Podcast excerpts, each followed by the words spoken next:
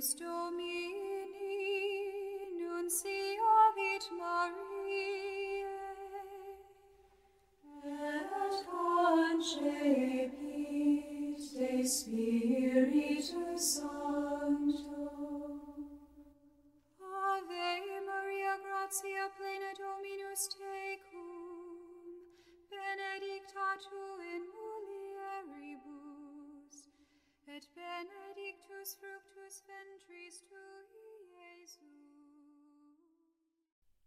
22 de março de 2023, quarta-feira, quarta semana da Quaresma.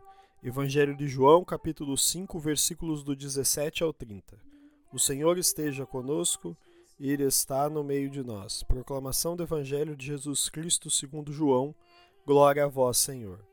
Naquele tempo, Jesus respondeu aos judeus: Meu Pai trabalha sempre, portanto também eu trabalho. Então os judeus ainda mais procuravam matá-lo, porque além de violar o sábado, chamava a Deus o seu Pai, fazendo-se assim igual a Deus. Tomando a palavra, Jesus disse aos homens: Em verdade, em verdade vos digo: o filho não pode fazer nada por si mesmo. Ele faz apenas o que o Pai fazer. O que o Pai faz, o filho faz também. O Pai ama o filho e lhe mostra tudo o que ele mesmo faz, e lhe mostrará obras maiores ainda, de modo que ficareis admirados. Assim como o Pai ressuscita os mortos e lhe dá a vida, o Filho também dá a vida a quem ele quer.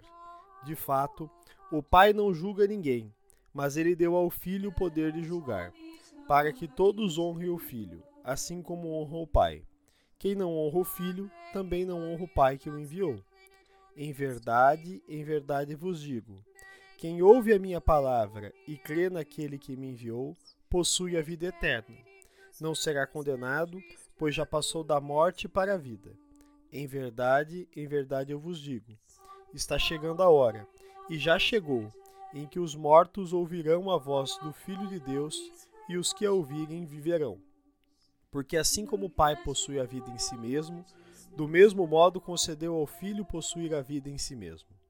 Além disso, deu-lhe o poder de julgar, pois ele é o Filho do homem.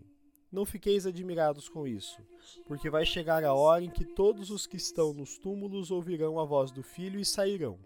Aqueles que fizeram o bem ressuscitarão para a vida, e aqueles que praticaram o mal para a condenação. Eu não posso fazer nada por mim mesmo.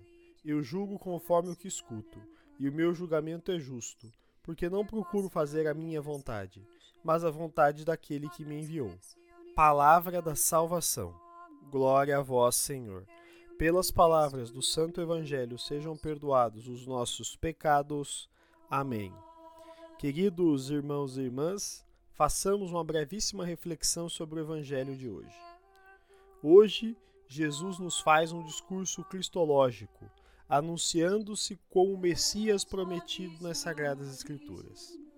Revela-nos que há uma harmonia entre a vontade do Pai e do Filho, e que todo aquele que crê garantirá a vida eterna. Assim, aceitar Jesus em nossa vida é participar da vida em plenitude, aqui e agora e no futuro. O Evangelho de hoje desperta para nós uma questão: aceitei Jesus como Messias em minha vida? Com essa questão no nosso coração e no nosso intelecto, façamos nossa oração. Senhor, fazei-nos fiéis seguidores de Cristo, anunciando o Messias que vem. Amém. Fica o convite. Sejamos discípulos de Cristo. Louvado seja nosso Senhor Jesus Cristo, para sempre seja louvado.